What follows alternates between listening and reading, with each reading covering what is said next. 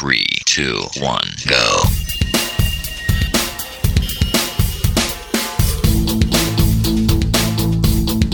Enredando, la informática que se escucha.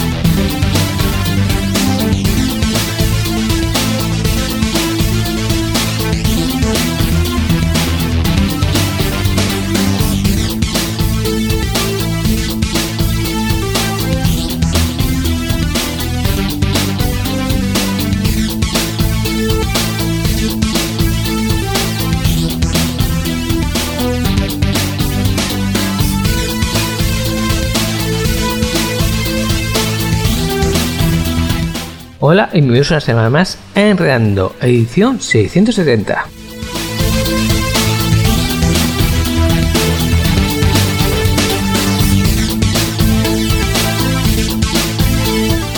Bueno, parece que sigue habiendo un pequeño lío en cuanto al podcast. Si notáis que en vuestro caso en vuestro programa de podcast no actualiza los enredando desde hace no sé cuánto tiempo, es que la edición está enviando a la web antigua. Simplemente tenéis que actualizar a la edición nueva. Eh, lo pondré como se hace en el caso de iTunes. En, los demás programas, muy similar. Comentamos, por ejemplo, la semana pasada de cómo se hacía con un programita portable. Eso sí, aquí os van a aparecer los programas de audio. Lo que son los artículos que no tienen audio no os van a aparecer, por lo cual también, oye, recordad que enredando es más que el audio, ¿vale? Y por descontado, si sigue sin saliros, eh, nos lo comentáis, ¿vale? Y ya lo que pasa.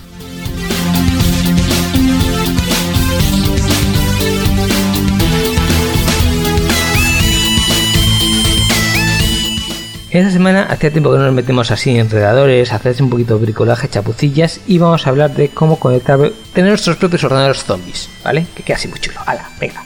Y es lo que vamos a tratar en F1. En software libre, pues bueno, cosas del pingüino, como siempre.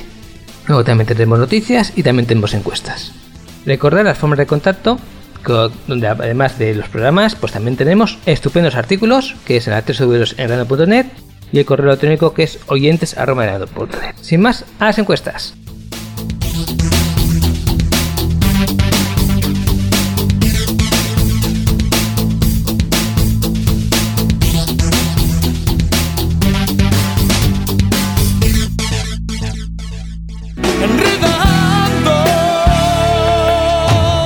La informática que se escucha.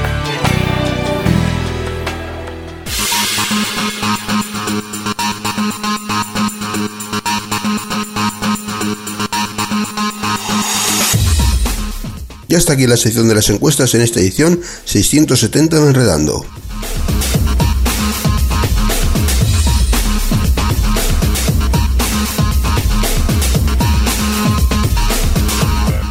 Comenzamos porque esta semana nos abandone. La pregunta que te realizábamos era, ¿has reenviado el mensaje falso de WhatsApp para que no elimine tu cuenta? Estos son resultados definitivos. Con un 77%, no, ya sé que es un mensaje falso. Y con un 23%, no me ha llegado el mensaje. Estas son las respuestas.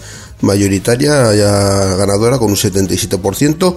No, ya sé que es un mensaje falso. Y la pregunta que te realizábamos era, ¿has reenviado el mensaje falso de WhatsApp para que no elimine tu cuenta? Esta es la encuesta que esta semana nos dice adiós.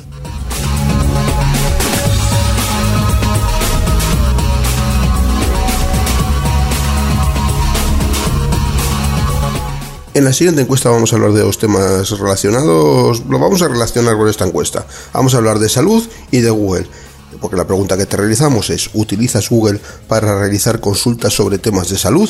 Esos son resultados que van por el momento con un 38%, sí, pero solo como segunda opinión, con un 31% sí, no me fío de los médicos, con un 23% no, pero no me importaría buscarla, y por último con un 8% no, hay mucha información falsa sobre salud en la red.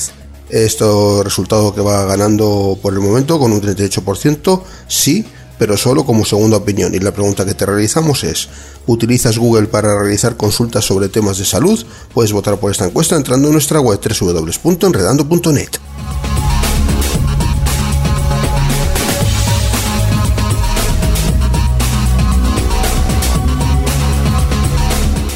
Las redes sociales entran en todos los ámbitos de, la vida y bueno, también en el ámbito de, de la pareja y de eso va la pregunta que te realizamos a continuación. Y la pregunta es, ¿utilizarías un bot de Facebook para recibir consejos sobre la vida sexual con tu pareja? Estos son los resultados que van por el momento. Con un 44%, no, es algo muy íntimo, con un 33% no, creo que hay mejores opciones. Y por último con un 22% no soy usuario de Facebook resultado que va ganando por el momento con un 44%, no, es algo muy íntimo. Y la pregunta que te realizamos es, ¿utilizarías un bot de Facebook para recibir consejos sobre la vida sexual con tu pareja? Puedes votar por esta encuesta entrando en nuestra web www.enredando.net.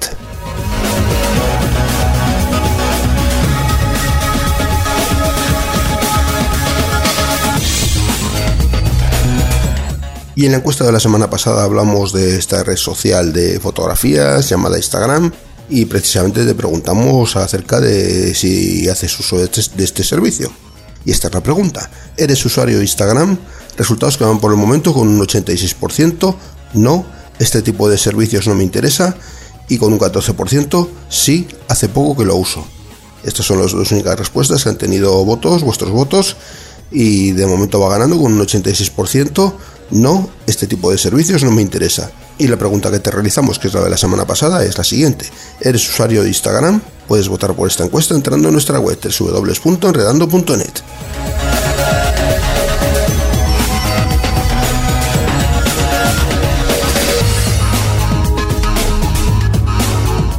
Y en la encuesta de esta semana vamos a hablar de drones y bueno, esta es la pregunta. ¿Eres propietario de un dron? Y estas son las respuestas que te proponemos. Sí, ¿Tengo uno y lo uso bastante? Sí, pero le doy muy poco uso. No, pero voy a comprarme uno en breve. No me interesan estos dispositivos. Y por último, no sé qué es un dron. Estas son las respuestas que te proponemos para la pregunta, la siguiente pregunta, que es la de esta semana. ¿Eres propietario de un dron? Puedes votar por esta encuesta y por las anteriores entrando en nuestra web www.enredando.net.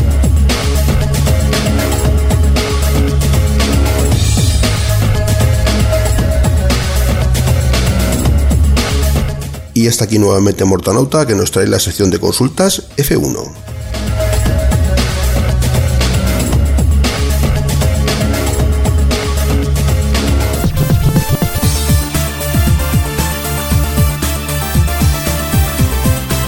Enredando, la informática que se escucha.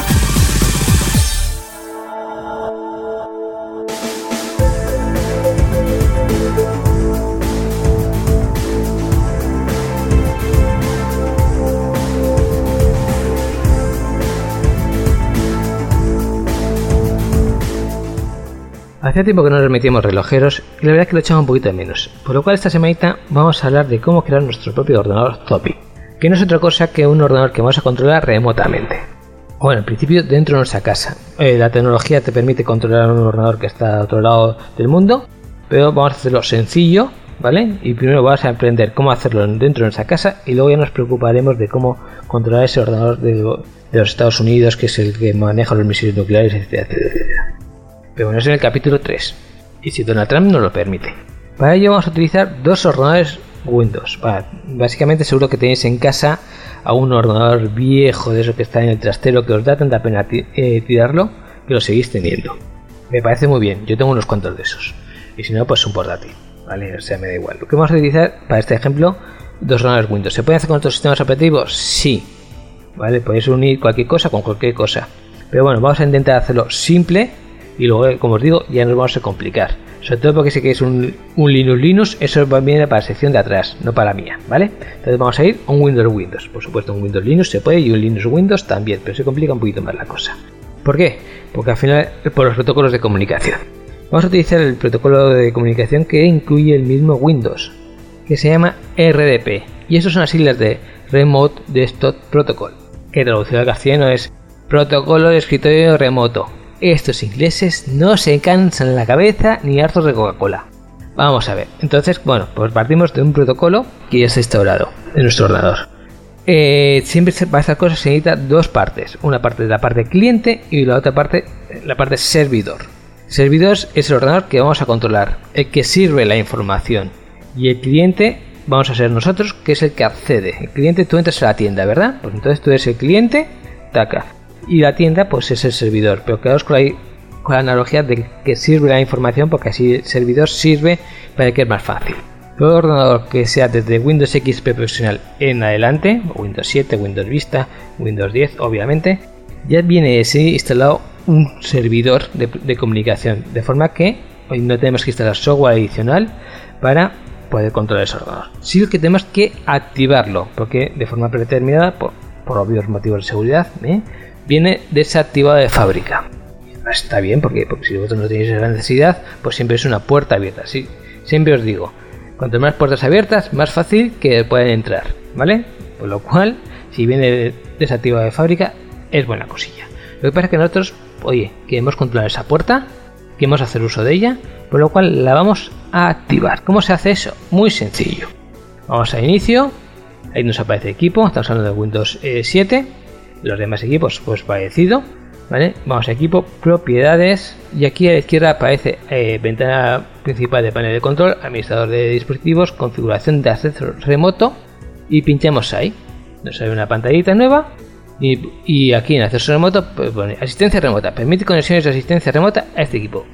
Pinchamos ahí, cliqueamos, lo activamos, le vamos a aplicar a aceptar y ya está, no hay que hacer nada más. Por lo cual es lo que decía, al instalar Windows, al tener Windows instalado de fábrica, el propio servidor pues nos va a facilitar muchas cosas. Existen otros protocolos de comunicación, por ejemplo VNC. Pero ya tendremos que instalar nosotros el servidor en nuestro ordenador, etcétera, etcétera. Por lo cual ya es más complicaciones. Dependiendo de lo que queréis hacer, existe un protocolo u otro. Es mejor protocolo u otro. ¿vale? Ese no está nada mal. En algunas cosas es mejor VNC y en algunas cosas es mejor RDP. Yo, para empezar, recomendaría RDP. Porque, en principio, ya viene instalado en Windows. Segundo, no hay problemas con el cortafuegos. Tercero, funciona siempre, porque casi siempre es comunicación de Windows en Windows. VNC es un poquito más propio, ¿vale? Tiene sus particularidades, aunque es el mismo protocolo, un VNC a mí me ha dado problemas con otro VNC de un fabricante y de otro, ¿vale? Curiosamente, no, no debía por qué, pero lo da. Entonces, bueno, para empezar, yo empezaría con RDP. Sí que es cierto que VNC, pues esté cifrado, etcétera, etcétera, por lo cual no lo descartéis otros sistemas de comunicación. Pero, en principio, ya os digo, para empezar vamos a utilizar el que trae Windows A, que viene instalado, y B, funciona muy bien. Pues entonces ya hemos activado nuestro eh, acceso remoto a nuestro ordenador, por lo cual desde este mismo momento cualquier persona del mundo podría acceder a nuestro ordenador. Ahora bien, claro, obviamente tiene que saltarse el router y tiene que saltarse el cortafuegos de nuestro ordenador, ¿vale? Por lo cual, a ver, sencillo, sencillo no es. Por lo cual, en esta parte, digamos, hemos acabado. ¿Mm? Con el ordenador servidor ya está activo, vale, y ya está. Ahora nos vamos con el ordenador cliente. Lo encendemos, esperamos a que cargue. Vale. Ya cargado. Ya tenemos el inicio Vale, pues inicio, todos los programas, accesorios. Y aquí tenemos conexión a un escritorio remoto. ¿Vale? Este es el cliente. Así como la otra parte, pinchando en el permitir conexiones a asistencia remota de este equipo en el ordenador, digamos, servidor, habíamos activado la parte del servidor. Aquí, a nuestro ordenador cliente, yendo a eso, a conexión a escritorio remoto, estamos activando la parte cliente. ¿Veis la dualidad? Es decir, en el otro ordenador hemos activado que se puede enganchar a él y nos olvidamos del tema. Hemos ido al nuestro y vamos a todos los programas, accesorios, conexión a escritorio remoto y esa es la parte en que nosotros vamos a llamar. Bien, aquí, como veis, eh, os va a pedir equipo, que identifiquéis al equipo. Y vais a decir, ¿y aquí qué mierda pongo? La IP. Hemos dicho que en una red, el DNI, por decirlo, la forma de identificar un ordenador siempre es la IP. Tenemos que saber la IP de ese otro ordenador. Y me decir, lo podías haber dicho antes. Bueno, no os preocupéis. Como siempre, ya os hemos explicado formas de averiguar la, la IP de un equipo conectado a la red. Podéis acceder, por ejemplo, al router y ahí en el router, depende de cómo sea, pues de- depende de marca y modelos, os va a decir siempre, pero siempre tiene esta opción, de listar todos los ordenadores conectados a esa, a esa red. ¿vale? Pues imaginad que sea 110, pues acá. Si no, programas como Angry IP Scanner o Net, eh, NSSMan o cosas de estas, os van, a, os van a escanear vuestra red y os van a decir cuál- qué equipos están conectados. Lo que no es el vuestro es el otro. Así de sencillo. ¿Se puede poner la descripción del equipo? Sí, se puede poner. Es decir, si por ejemplo se llama Pepito el otro equipo, se podría poner. Pero siempre es más complicado, ¿vale? Tenéis que poner el dominio y luego tendréis que poner el equipo. Es más complicado.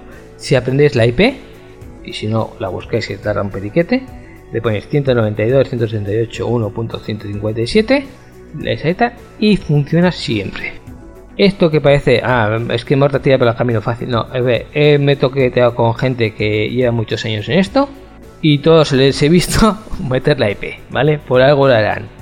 Entonces es mucho más sencillo y rápido y sobre todo funciona mejor metiendo la IP. Aunque aparentemente cuesta un poquito más, os digo que cuesta 10 segundos. Bien, metemos la IP y aquí nos va a aparecer el inicio de usuario del otro ordenador. Llenamos los campos y bueno, nos aparece la pantallita con el escritorio remoto y arriba pues una barra A normalmente de color azul y que pues nos permite minimizar y al fin y al cabo lo podemos trabajar en otro escritorio como si fuese una ventana dentro de nuestro ordenador principal. Por lo cual, perfecto. A mí me gusta trabajarlo maximizado y considero que es mejor. Eh, mm, ahora bien, ya truquitos de profesional. Vamos a cerrar eso. Directamente cerramos, pinchamos en la X y nos vamos otra vez a la conexión de escritorio remoto, donde ya os metido la IP correspondiente. A ver, un momentito que tengo que ir. Accesorios. Conectarse a escritorio remoto. Vale, si os, cuando os aparece la IP a meter, debajo veis que pone opciones. Que os aparece en la pantalla, generar pantalla, recursos locales, programas, rendimiento, opciones, tal. Dependiendo de vuestra conexión, si es una red cableada, aquí ponéis todo lo que sea de más calidad. Por ejemplo, aquí controlamos si en el escritorio remoto nos va a aparecer fondo de pantalla. Eso obviamente consume recursos, hace la conexión más lenta, tiene que transmitir más información. Por lo cual, si vuestra conexión a internet es, bueno, conexión a internet, conexión local de red es mala, pues al final eh, quitamos esto. Pero si es medianamente decente, es decir, si no tenéis una cosa del siglo pasado, pues entonces va a ser bastante rápida para gestionar los datos. Por lo cual yo le pondría todas las opciones para que de forma sea más chula y más potente posible. Y así, mira, queda más bonito. Esto, si le damos a guardarlo, pues se va a guardar. También podemos editar credenciales. ¿Cómo nos vamos a enchufar al otro ordenador? Y aquí pues también nos lo va a pedir. Es importante que eh, como nos conectemos, es decir, nos va a pedir un usuario y contraseña, ese usuario y contraseña está en el ordenador servidor, es decir, en el ordenador de destino. Por ejemplo, sería mortanauta y contraseña Pepito. Ese mortanauta y contraseña Pepito tiene que estar creado como usuario en el ordenador de destino. Si no, no nos va a funcionar, ¿vale? Es importante. Bien, una vez que nos ha cargado, os digo, la pantallita azul, eh, la barra azul arriba, que la podemos dejar fija o no dejar fija, y lo que es ya es nuestro escritorio, el escritorio principal. Ahora bien, truquitos. Nos hemos conectado al otro ordenador, estamos muy felices y contentos, pero podemos mejorar. Obviamente, si estamos viendo la pantalla en nuestro ordenador principal, la pantalla del otro ordenador nos sobra. La desconectamos directamente y a rincón. Dependiendo del ordenador o del sistema operativo, aquí yo se ha visto un poquito de todo, también podemos quitar el teclado. Con lo cual el teclado y ratón también fuera. El ratón siempre fuera. Pero hay algunas veces que el teclado, si al encender el ordenador, si no encuentra un teclado, pita. ¿Vale? Y dice, ah, no encuentro el teclado. Con lo cual, oye, si ese es el caso, pues lo tendremos que dejar. Existen complementos, cosas que se buscan en internet y cosas de estas para solventar este problema. Pero suelen costar más caro la salsa que la perdiz. Lo cual, eh, un teclado que tengáis de mano por ahí lo dejáis enchufado, así arrinconado y ya está, ¿vale? Pero hacer la prueba que si os funcionaría también sin teclado. Y si os ponéis a de esto, ya os digo que hay páginas en internet que enseñan cómo hacer un, un lector especial que engañaría al ordenador o, o bichos personas que los venden. Pero si un teclado nuevo cuesta 6 euros y un bicho de esos cuesta 20, pues mal negocio, ¿verdad? Pues bueno, a ver los sin más. Bien, con eso eh, tendríamos un ordenador. Imaginaos que no nos funciona el teclado, o sea que nos funciona sin teclado, pues simplemente tendríamos el ordenador que solo necesitaría la conexión a, digamos, a la red eléctrica. Y sin un portátil, ni eso. Vamos a hacerlo aún más fino. Pongamos que es un sobremesa, podemos tirar un ordenador viejo y lo tenemos cableado, ¿vale? Con un cable de red. Perfecto, se puede quedar así, es lo mejor siempre.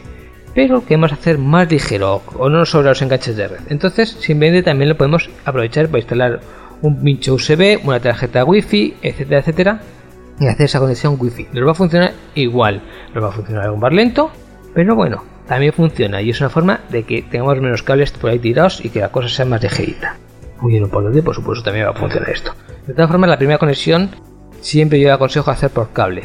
¿Por qué? Porque al final y al cabo siempre te queda la duda de que si el problema que estás teniendo es el wifi o no es el wifi. Con cable siempre funciona y siempre funciona bien. Y luego ya una vez que hemos conectado por cable ya pasamos al wifi.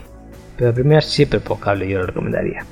Una cuestión que, bueno, que es un fallo de Windows, es que él no considera que tú tengas un ordenador y que quieras encenderlo y apagarlo rápidamente. Lo considera un poquito idiota. Que simplemente tú te vas a conectar a ese ordenador para hacer tus cositas y salir. Por lo cual no tiene la opción de apagado. La vamos a tener que crear nosotros. ¿Cómo se crea una opción de apagado? Es decir, nosotros iríamos al ordenador eh, servidor, iríamos inicio y vamos a buscar apagar y tenemos desconectar, bloquear, cambiar de usuario, hibernar, pero no apagado. Bueno, por lo cual tenemos que crear una nueva. Esto lo pondré el, el comando, ¿vale? O una página por ahí si la encuentro. Simplemente tenemos que dar nuevo, acceso directo, y aquí nos escribe, escribe la ubicación del elemento, ¿vale? Pues entonces aquí tendremos que escribir, escribir un comando que tiene Windows, que sea el shutdown.exe s t0. Esto de menos s es que no te pide confirmación y t0 es que el tiempo sea cero, por lo cual sea un botón de apagado directo, como acceso directo. Bien, eso vais a decir, eh, Mortal, no te he entendido nada. Yo os digo que os pondré el comando, ¿vale? Para que no os volváis loco, de forma que simplemente tenéis que copiar o pegar. Os dejaré una página donde aparezca y os lo explique. Como lo que antes se encuentre, ¿vale? Bien, con esto ya tenemos eh, apagado instantáneo. Pero nos puede interesar que ese ordenador sea utilizado por dos o más personas. Bien, dependiendo del sistema operativo, siempre hay un, parche que eso no incluye Windows. Windows considera que ese ordenador solo puede ser utilizado por una persona, pero existe un parche y viene muy bien que es multiusuario. Pues que es en Google multiusuario con vuestro sistema operativo correspondiente y ahí os vendrá el, parchecito que instaléis y podéis estar trabajando en otra persona y con otro usuario vosotros estar trabajando en el mismo ordenador. Viene muy bien, ¿vale? Y se llama un poquito la función de, este, de este, toda esta historia. Se nos acaba el tiempo. Eh, si tenéis cualquier duda, me preguntáis, ¿vale? Hasta semana que viene.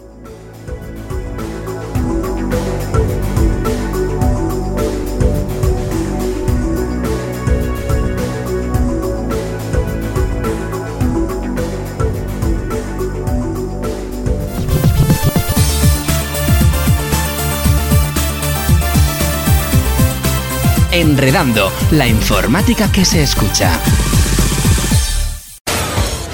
Euskad Digital, el sonido de la tecnología. Se enciende la radio, amanece, atardece, anochece. El sonido se hace ríos, montañas, mares, selvas y costas. Viaja en trenes, camiones, automóviles y aviones. Construimos, destruimos, combatimos, abrazamos, generamos palabras, sonidos, miradas, silencios. Somos historias, distancias, gritos y deseos. Esto es comunicación. Esto es En caso de que el mundo se desintegre. Escúchalo en Euska Digital de lunes a viernes a partir de las 11 de la noche.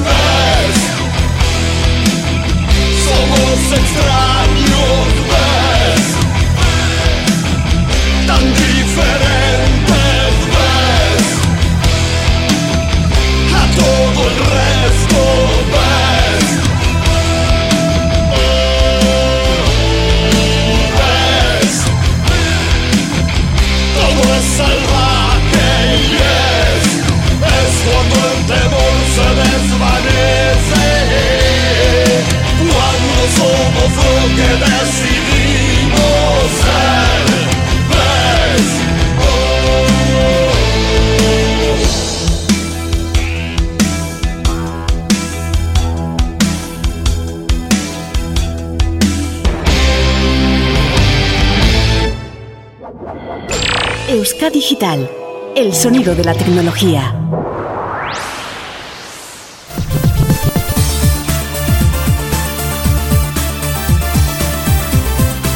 Enredando, la informática que se escucha.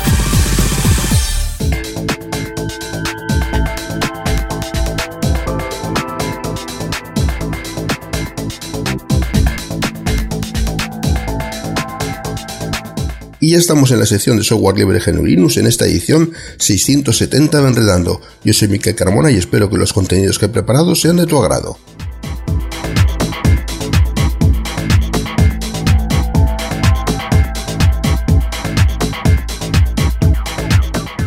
Y vamos a hablar de una distribución, una distribución de GNU Linux, otra más, hay muchísimas.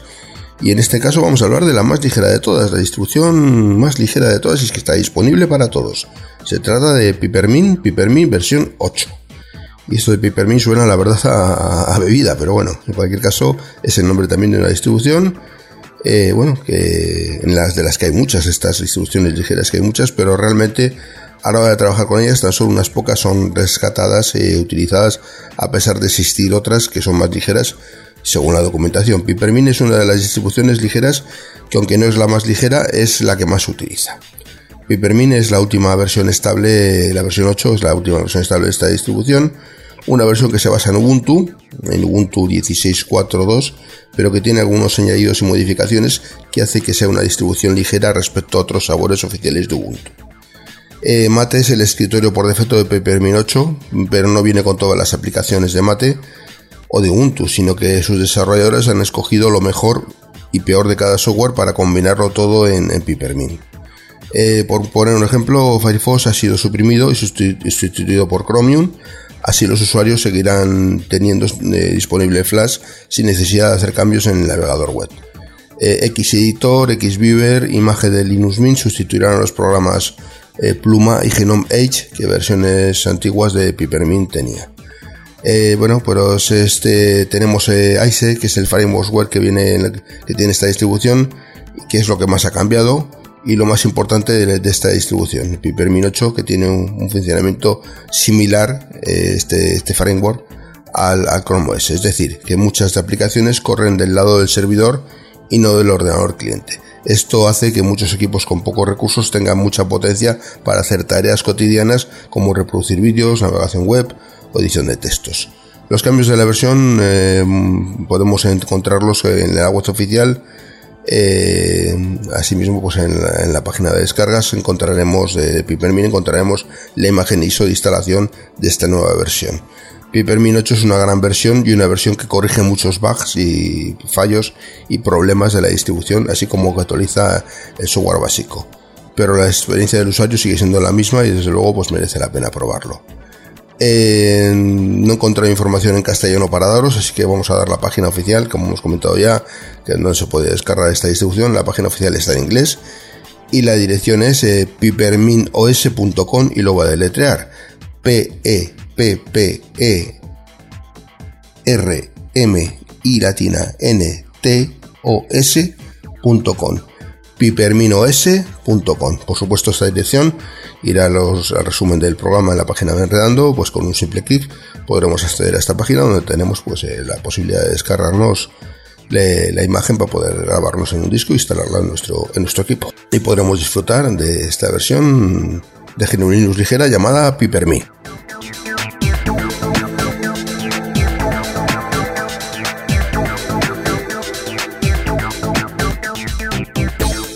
Pasamos a otro tema y vamos a hablar de un software, en esta ocasión, un software llamado Scribus. Scribus, eh, y hablamos de él porque tenemos una nueva versión, la versión 1.5.3, que es una nueva versión de este software eh, que está preparado para ser una, un maquetador de textos y que ya está disponible pues, en esta nueva versión. Eh, bueno, pues, así como GIMP o LibreOffice saltaron al resto de sistemas operativos, Scribus también dio el salto al mundo de multiplataforma sin por ello dejar de ser libre ni open source. Recientemente se ha publicado una versión nueva de este popular maquetador, como comentamos ya, la versión 1.5.3, y que ya podemos eh, conseguir para nuestro equipo. Recientemente se ha publicado una versión nueva de este popular maquetador de textos que ya podemos conseguir para nuestro equipo. El equipo ha dado a conocer eh, Scribus 1.5.3, una versión intermedia entre la última versión y la futura gran versión Scribus 1.6 sin embargo, Scribus 1.5.3 ya plantea cambios y cuestiones interesantes. Los requerimientos mínimos son una de las cosas que cambian esta versión. A partir de Scribus 1.5.3, el programa necesitará librerías Qt 5.5, no funcionando con librerías inferiores. El aspecto del programa también ha cambiado, ya que algunas pestañas y funciones que estaban en la ventana principal pasarán a estar en, en una pestaña auxiliar. Este es el caso de texto, función que estaba dentro de la pestaña propiedades incluye soporte para más de 500 lenguas con sus alfabetos. Aunque el cambio más llamativo de todos es la inclusión de nuevas fuentes de texto y la posibilidad de utilizar lenguajes de textos que queremos eh, que podemos crear con Scribus, esto se consigue gracias a la reescritura de las funciones y la inclusión de nuevas nuevas fuentes y utilización de scripts, lo que hace posible crear textos en árabe, tailandés o hindi. En total, Scribus 1.5.3 soporta más de 500 lenguas, como hemos dicho ya, siendo la versión de Scribus que más soporte tiene. A pesar de todo ello, desde la web oficial de Skibus se advierte que aún tiene algunos fallos, algunos bugs, pues no es una versión muy testeada. La versión más esperada será la futura versión 1.6, por lo que si utilizamos esta, este Scribus de manera profesional, se recomienda no actualizar, si lo utilizamos profesionalmente. Pero pues, si al contrario, utilizamos la herramienta de manera esporádica, la actualización es más que recomendada, pues Scribus 1.5.3 prepara al usuario para la futura versión 1.6 y bueno, pues eh, podemos eh, utilizarla. Hay otra posibilidad también, que es que si estamos utilizando, tenemos varios equipos y en el equipo que trabajamos habitualmente para hacer nuestras tareas profesionales podemos dejar la versión antigua y esta versión 1.5.3 nos puede servir para ir acostumbrándonos al manejo de la futura 1.6 que ya será la definitiva para que no nos piden de sorpresa un poco los cambios y las modificaciones que tenga la interfaz. Les podemos hacerlo de esa manera utilizando pues, un ordenador que tengamos, eh, digamos, como auxiliar. ¿no? El principal, utilizarlo con la versión testeada, la versión probada y el, auxiliar, pues utilizarlo con esta versión y así las novedades de la 1.6 no nos pillarán de sorpresa. es interesante pues en ese sentido ir probando pues, esas nuevas funcionalidades que en la 1.6 ya serán novedades, ya no serán novedades, sino que serán funcionalidades ya probadas y más y más centradas, ¿no? más, más completas. ¿no? Está, en esta están un poquito pues eh, sin, sin, probarlo todo lo que deberían, pero bueno, que para hacerse una idea de cómo va a ser la, futura versión, la 1.6, nos puede servir. Y bueno, pues yo recomiendo aquí que el que no utilice este software, pues que si le puede interesar este tipo de, programas, pues aquí lo tiene, es muy interesante y, que lo pruebe. Eh, además, siguiendo mi política de dar direcciones, eh, no voy a dar la página oficial porque está en inglés, pero bueno, voy a dar una información de la, además de la página de Wikipedia que sabéis que me gusta mucho. La dirección es es.wikipedia.org barra wiki barra escribus. Y escribus escribe S-C-R y latina B-U-S, escribus.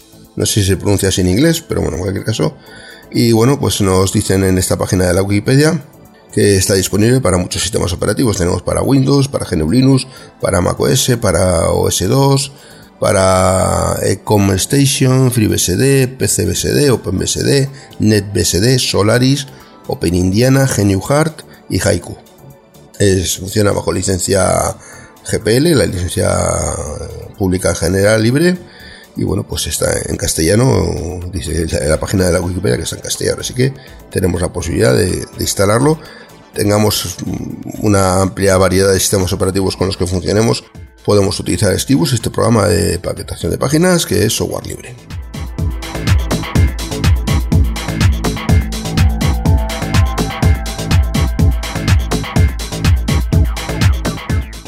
Pasamos a otro tema y vamos a hablar de, de OpenGL.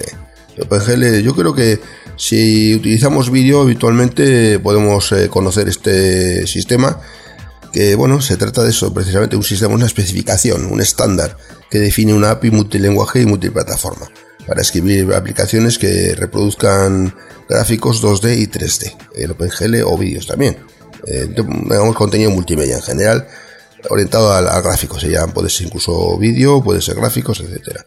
La interfaz consiste en más de 250 funciones diferentes que pueden usarse para dibujar escenas tridimensionales complejas a partir de primitivas geométricas simples, tales como puntos, líneas o triángulos. Fue desarrollado originalmente por Silicon Graphics en 1992 y se usa ampliamente en, en, CAD, en realidad virtual, representación científica, visualización de información y simulación de vuelo.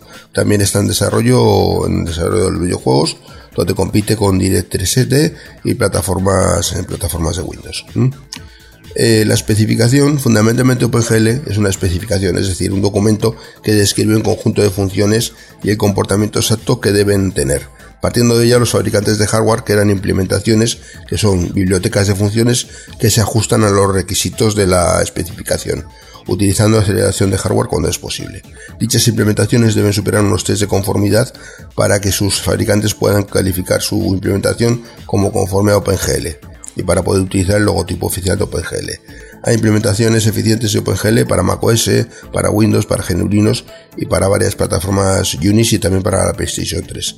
Existen también varias implementaciones en, software que permiten ejecutar aplicaciones que dependen de OpenGL sin soporte de aceleración de hardware, o sea, sin que nuestro hardware eh, lo soporte, mediante un software podemos simularlo, siempre y cuando no va a tener el mismo rendimiento, pero bueno, en cualquier caso nos puede sacar del apuro.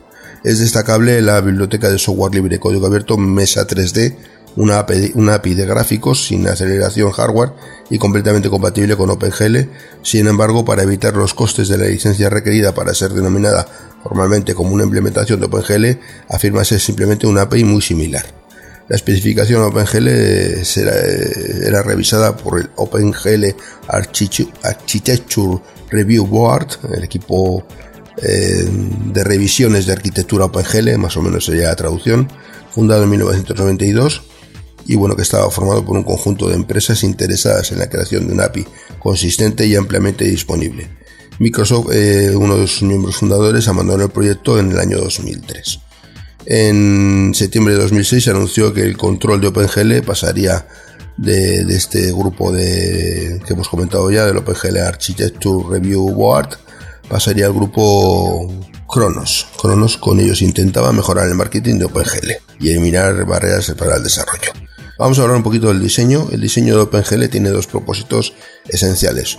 Ocultar la complejidad de la interfaz en las diferentes tarjetas gráficas presentando al programador una API única y uniforme y ocultar también las diferentes capacidades de las diversas plataformas hardware, requiriendo que todas las implementaciones soporten la funcionalidad completa de OpenGL, utilizando emulación de software si fuese necesario. El funcionamiento básico de OpenGL consiste en aceptar primitivas tales como puntos, líneas y polígonos y convertirlas en píxeles. Este proceso es realizado por una pipeline gráfica conocida como máquina de estados de OpenGL. La mayor parte de los comandos de OpenGL eh, bien emiten primitivas a la pipeline gráfica o bien configuran como la pipeline procesa dichas primitivas. Hasta la aparición de la versión 2.0 cada etapa de la pipeline ejecutaba una función prefijada, resultando poco configurable.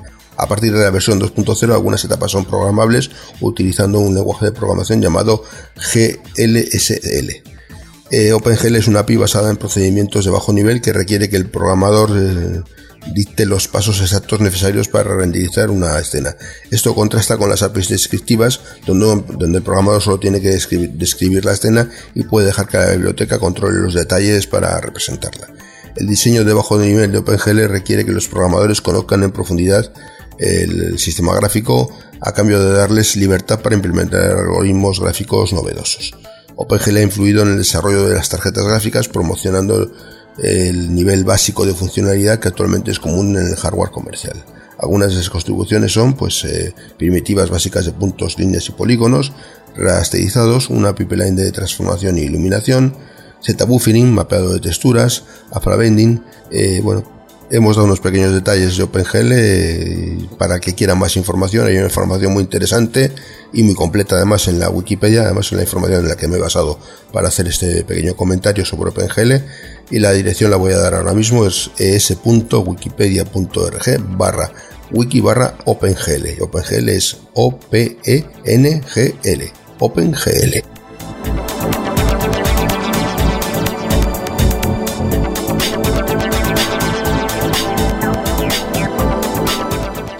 Bueno, y eso era todo lo que tenía preparado para el programa de hoy. Espero que os haya parecido interesantes. Y solamente me queda recordar que tenéis a vuestra disposición una dirección de correo electrónico. La dirección es sl.enredando.net, sl de software libre. También están los foros en la página de Enredando. Y ahora vuelve Mordanota con la sección de las noticias.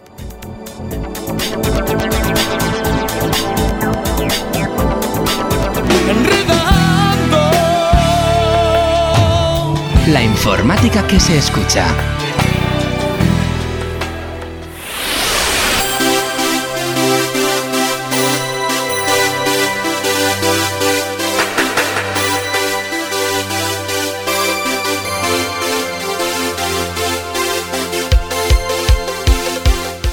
Pues llegamos ya a las noticias.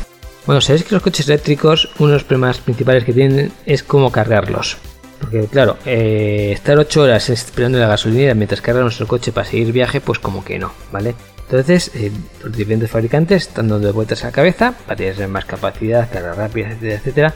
Y Continental, sí, los chicos de los neumáticos, han sacado un prototipo de un, digamos, alimentación inducida. Eso que los móviles acercas a un aparato y se va cargando solo sin que tengas que enchufarlo, nada, pues lo mismo, pero para los coches. La idea es utilizar los aparcamientos, poner una plancha por debajo, que estaría emitiendo la electricidad, y nuestro coche al aparcar encima, pues estaría recibiendo esa electricidad y recargaría la batería.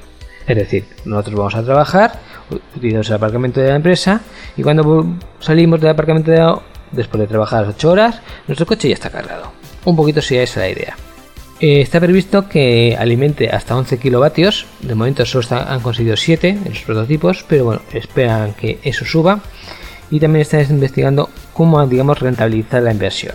Es decir, que cómo lo vendemos para la empresa para que se lo ponga para los usuarios, como os he comentado, la gasolinera que lo tengan eh, así para que parque la gente, libres en las calles, etcétera. Están dando una vuelta a eso, sí que por supuesto se controla del móvil, como no, si ellos van a vender electricidad, etcétera. Están dando una vuelta a todo eso. Que como veis tiene un tingulis.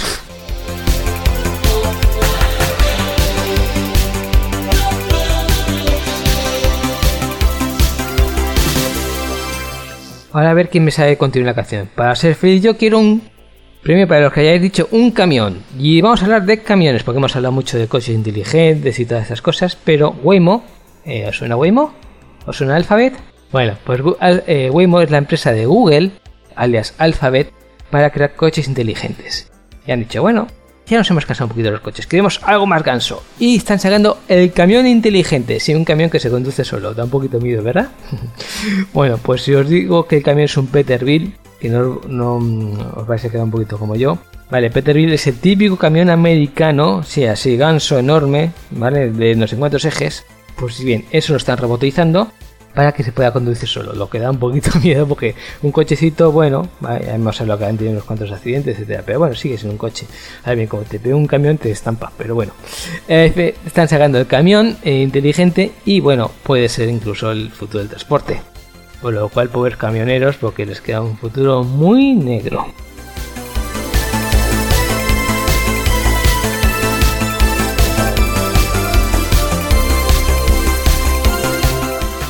Cuando hablamos de criptomonedas, es decir, esas monedas que funcionan sobre Internet, pensamos automáticamente en Bitcoin, que es la más conocida. No es la única, ¿vale? Pero sí que es la más conocida y yo creo que de calle. Pues bien, le ha salido competencia, pero una competencia no como las que han salido hasta ahora. Es decir, que se en dos, en dos esto, una, una competencia que le puede hacer sombra, ¿vale? Eh, de momento no, pero está creciendo fuerte y vamos a ver cómo queda la cosa. Bueno, se llama Ethereum con TH. E-T-H-E-R-U, ¿vale? Así como Ethereum. Y como os digo, pues he empezado, no, no hace mucho, ¿eh? a pegar fuerte, pero sí que están dando pa. Bueno, ¿cuáles son las diferencias entre una y otra? La principal es que Bitcoin, eh, al fin y al cabo, las criptomonedas ya sabéis que son combinaciones de, bueno, pues de números, ¿vale? Por decirlo de una forma, son los algoritmos y eso es lo que da un poquito de validez a la criptomoneda. Tal como está diseñado Bitcoin, eh, tiene un límite, es decir, no se puede generar más de 21 millones de Bitcoins. A partir de entonces, nada. Lo pongáis como pongáis. Eso quiere decir que cuando se llega a esa cifra, pues eh, un poquito es una moneda deflacionaria. En cambio, Ethereum, pues eh, no tiene ese límite, por lo cual tú puedes seguir creando, creando, creando, creando, creando y llegar a los 50.000 millones tranquilamente. Por lo cual sí que tiene, digamos, más futuro que Bitcoin. Ahora bien, como moneda, lo importante es la seguridad. Ethereum es nueva, mientras Bitcoin está hace tiempo establecida. Y las criptomonedas, como al fin y al cabo es matemática, lo que le da seguridad es que haya unos nodos, eso está relacionado con la minería, se llama criptominería, luego hablamos un poquito más de ello. Existen los nodos que estén testando continuamente las transacciones, de forma que, bueno, que ese dinero que tú tienes en una cuenta virtual se quede ahí y no, no desaparezca así como de la. ¿vale? Entonces, claro, ahora mismo eh, Bitcoin tiene bastante más nodos que lo que es Ethereum. Aunque, digamos, con el tiempo puede invertirse, pero de momento sí que Bitcoin me machaca a Ethereum, pues por diferencia. Ahora bien, ¿cómo se consiguen estos nodos? Pues un poquito con lo de la criptominería que os he comentado. Es decir, yo por ser, en tener mi equipo, tenerlo como nodo para que vaya verificando matemáticamente todas las operaciones que se están realizando en la red Bitcoin, es decir, para que si fulano le pasa a Mengano 50 monedas y hace así la transferencia, esa transferencia esté verificada, que es cierta y que esté bien, hace falta unos, unas cosas que se llaman nodos que van verificando esa información, ¿vale? Pues yo, pues estando descentralizado, porque recordemos que esto tiene la filosofía peer-to-peer, P2P, ¿vale? Por lo cual todo está descentralizado, pues al final yo puedo acceder a mi equipo, yo recibo una gratificación en forma de monedas, eso se llama minería. Bien, pues entonces eh, yo, para que pasarme de un sistema a otro, pues me, me tienen que pagar. ¿Quién paga mejor ahora mismo? Se está pagando mejor Ethereum, por lo cual os digo que a la larga, posiblemente Ethereum también gane en esto. Actualmente Bitcoin tiene más nodos. También por una razón muy sencilla, porque el tío que se dedicó a hacer esto, a, digamos, a hacer de nodo y lo planificó como inversión, para Bitcoin necesitaba unos equipos especiales, por lo cual hizo, pues, se gastó un dinero. Entonces, pues es muy posiblemente que diga, eh, no, yo, yo me gasto un dinero para cosa que funcione con Bitcoin, yo voy a seguir con Bitcoin hasta que me salga cuenta, ¿vale? Y luego más allá. También es cierto aquí Ethereum ha jugado un poquito más inteligente y bueno, pues es menos exigente hardware. De momento, si os estoy liando, de momento Bitcoin sigue siendo teniendo más nodos, por lo cual es un poquito más seguro. Pero bueno, Ethereum igual a la larga es lo que os comentaba, que igual le da vuelta a la tortilla.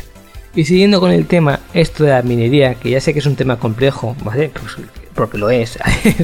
es así, es básicamente tú que dedicas una parte de... creas un equipo especialmente para hacer estas transacciones. El caso es que una tarjeta gráfica que había salido al mercado, la AMD Radeon, vamos a ver cómo se llama, Radeon RX 500, que como gamer para los jugadores pues no había tenido demasiado éxito, sí que lo sacaron. A eso sí, han descubierto que para esto de los de bitcoins y de Ethereum funciona de maravilla, de forma que no hay Dios que la encuentra. Incluso cuando se vende de segunda mano, se vende más cara que el precio de tienda.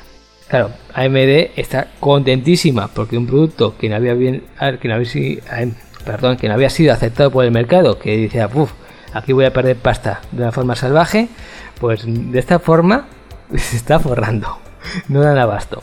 Y es que básicamente esto, una tarjeta gráfica sigue siendo un procesador con una capacidad bastante potentilla.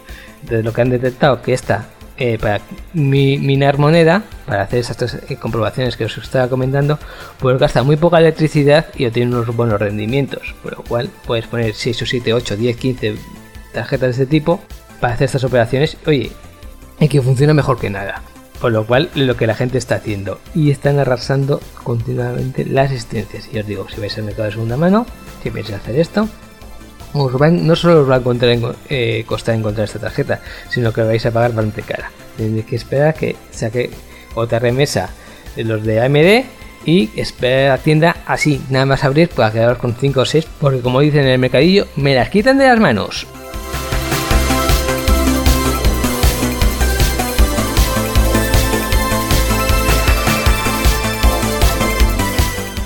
Hace unos meses ya dijimos que, bueno, Canonical, la fabricante de Ubuntu, pues no está saliendo muy bien lo de la versión móvil, el Ubuntu Touch que se llamaba, y bueno, pues lo iba a abandonar. El caso es que, digamos, lo bueno del software libre es que si uno lo abandona, pues dice, ahí puede haber otra persona que diga, oye, el código está ahí, me lo cojo y yo sigo con el proyecto, ¿vale? Esto lo hemos visto infinidad de veces. Y aquí pasa lo mismo que lo va a coger unos chicos que se llaman V VPorts. Perdonad, pero todos estos nombres raros mm, se me trago. Pues VPorts lo va a coger. ¿Y qué han hecho estos? Bueno, es que coger esto es un poquito grande. Han creado un crowdfunding. Ya sabéis, la mitad de las cosas hoy en día funcionan mediante crowdfunding. Han juntado 1500 euros.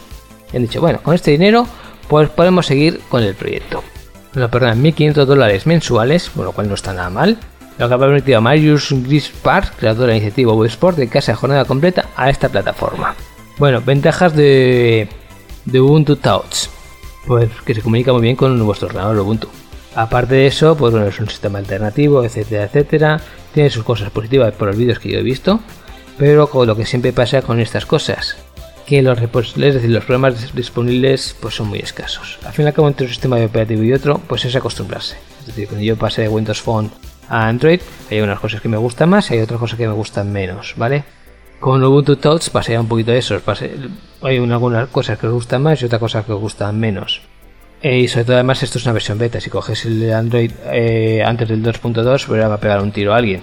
Vale, pues esto eh, quiere decir que todavía está empezando. Lo que requiere desarrollo. El principal problema que no tiene aplicaciones y se podía esperar que pues, se pudiese utilizar cualquier aplicación en Linux, pero por alguna razón los, los programas que valen para Ubuntu escritorio no valen para Ubuntu Touch, lo cual es una cosa que se pedía mucho, se tiene mucha fe, pero no vale. Entonces a ver si arreglan esto a ver si tenemos una alternativa más en el mundo de los móviles.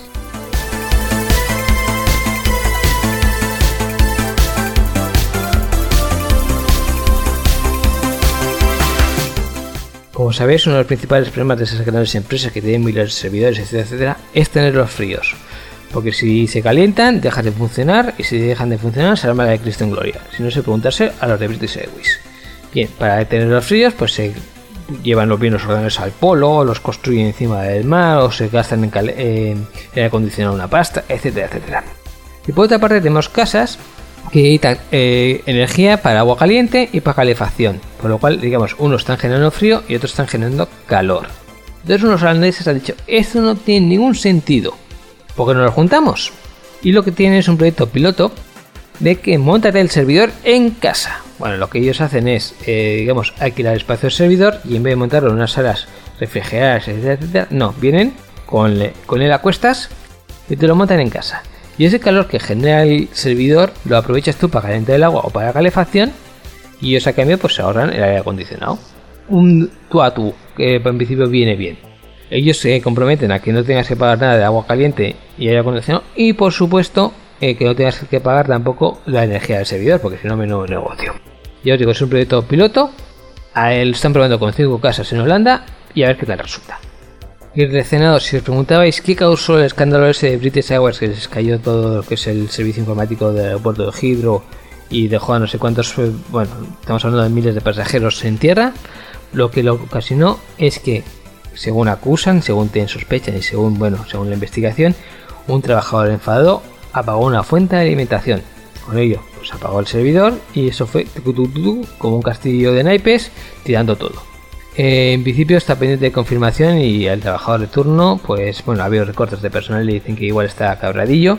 Eso sí, si se confirma le va a caer la del pulpo, obviamente. Pero lo que sí que le echan a British Airways es, oye, que se apaga una fuente de alimentación. ¿Cómo es que vosotros esto no teníais, digamos, previsto? Siempre estamos en un poquito lo mismo. Estos sistemas tienen que estar preparados para el desastre.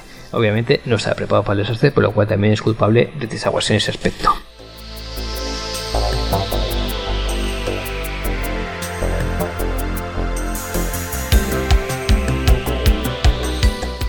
Y Sony vuelve al mundo del juguete. Y haber dicho, Sony, Sony, ¿cuándo llega al mundo del juguete? ¿Os acordáis de la mascota Aibo? Pues sí, era Sony y era un juguete, ¿vale? Bueno, pues han sacado una cosa que se llama Toyo. Y es una cosa muy rara, la verdad. Es un cuadradito blanco, pequeñito. No sé, puede tener 2 centímetros por 2 centímetros, más o menos. Igual 3 por 3 una cosa de estas. Pero yo os digo, pues pequeñito. No me pone las medidas, pero bueno, para la mano de un niño que aparece en la imagen, lo calculo. Y esto es un robot, es decir, lo miráis así y es una cosa blanca, cuadrada, no tiene parece que gran historia, pero tiene rueditas por abajo y mucha tecnología dentro.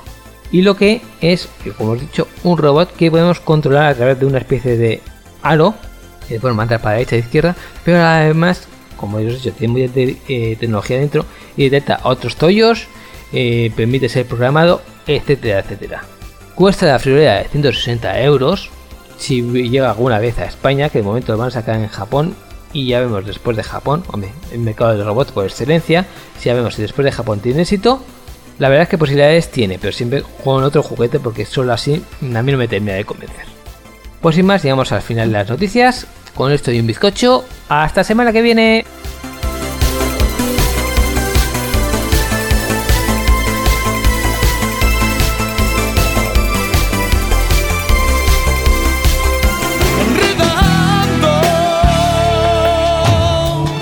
Informática que se escucha.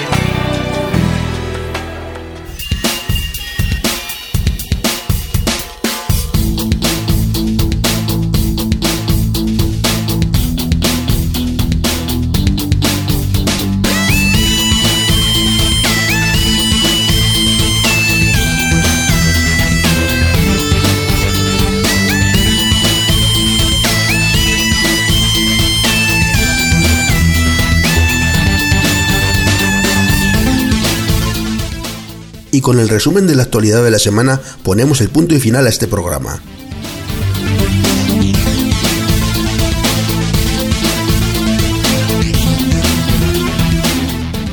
Recuerda que tienes toda la información en nuestra página web en www.enredando.net y si quieres ponerte en contacto con nosotros, mándanos un correo electrónico a la siguiente dirección: oyentes@enredando.net. Repetimos, oyentes@enredando.net.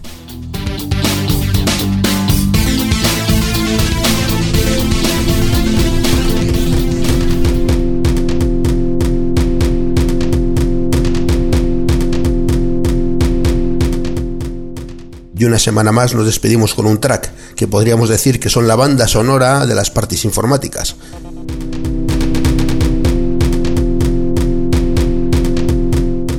Esperamos que el programa haya sido de tu agrado y si quieres más, en 7 días podrás tener una nueva ración de Enredando. Hasta pronto.